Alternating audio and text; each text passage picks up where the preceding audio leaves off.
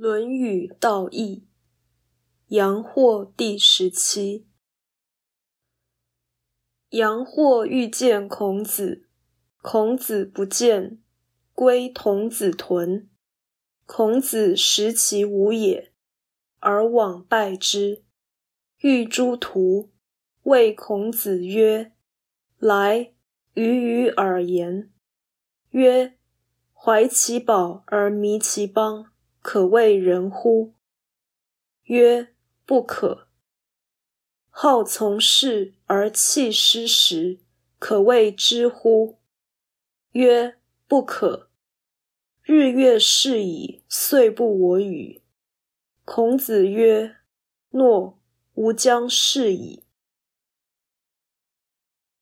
杨货想见孔子，孔子不见，他送了孔子一只猪。孔子趁着他不在的时候前往拜谢，却在途中相遇。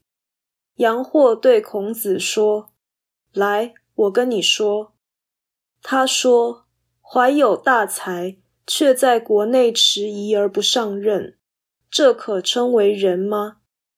孔子说：“不可。”杨货说：“想要做大事，却不把握大好良机。”这可称为智吗？孔子说：“不可。”杨货说：“日月一直流逝，时间是不等人的啊。”孔子说：“好，我会去做官的。”道义阐释，本章所呈现的是孔子不想做官，但因为他人诚恳敦请。终于同意做官。这一篇的主旨是人必须认命而行。孔子回避杨货，却在路上相遇，这是命运的驱使。而杨货的劝说合乎道义，这是天意，暗示可为。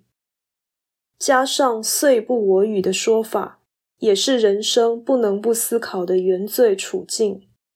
所以孔子决定上任。文中孔子不是发言的主角，却是话语很少的听者。